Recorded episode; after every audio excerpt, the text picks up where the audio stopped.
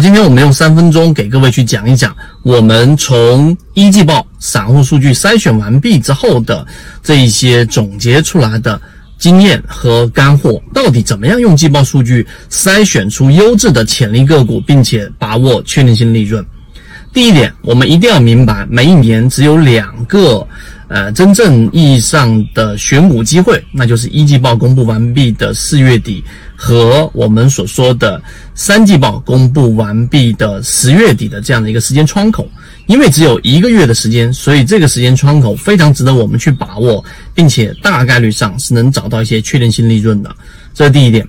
第二点，我们有没有去思考过这个模式的操作周期？有人会以为季报数据这一个散户大幅割肉的模式，我知道它筹码密集，会把它误认为是啊，可能操作周期是半年甚至一年的时间，其实不对。为什么？因为我们本身筛选的就是延迟一个月的季报数据，所以一般操作周期大概也就是一个季度到两个季度左右，也就是三个月到半年的时间，它必然要有一个爆发。请记住，这里我所提的必然就是我们筛选的逻辑。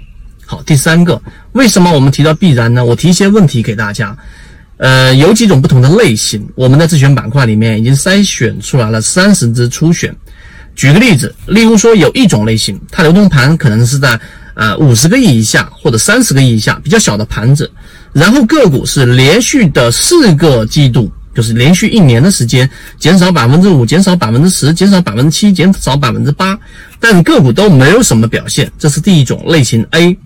第二种类型 B 就是这样的个股呢，是持续性的控盘啊，个股呢都是属于碎步小阳线的上涨，偶尔来个涨停板，然后永远都是在半年线之上，偶尔跌到半年线之下之后又快速修复上去。那么在季报数据里面所反映出来的是上一个季度。散户增加百分之二十，下一个季度散户减少百分之二十五，或者是百分之十八左右。然后呢，又来一次的散户增加百分之二十，然后又来一次散户减少百分之三十左右。那么这是第二种 B 类型。那么请问你做哪一种？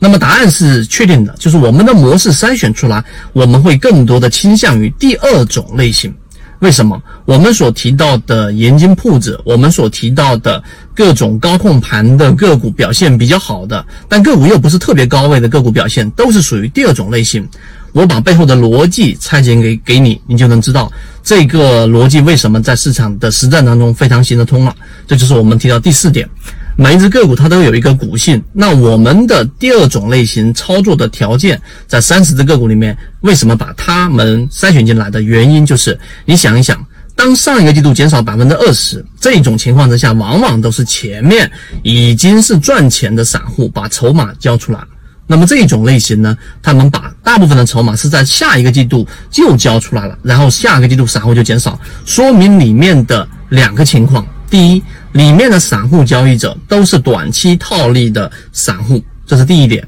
第二，里面的筹码收集者也可能是游资，可能是主力，可能是某一些啊机构。那么他们收集筹码的方式也是以短周期作为目标的。那么他是以我让你赚钱，我让你赚百分之五、百分之十的方式来收集筹码的。由于他们的收集筹码的心态是短期的，所以他们必然在资金压力上肯定是要在短期内进行一波拉升，不然我可以慢慢收集嘛。所以 A 类型的个股往往表现都是需要很长时间的等待的，而 B 类型的它既有控盘，散户数量又大幅减少，并且个股趋势又走得非常稳定，即使我不用看这些数据，我用均线，我作为短线散户，我也极其容易参与进去。那么这一种筛选逻辑导致了餐饮经济的散户往往都是百分之五、百分之十的情况获利出来之后，个股展开一波拉升之后，后悔自己错过一波大的利润，结果又在尾部追进去，方便主力去把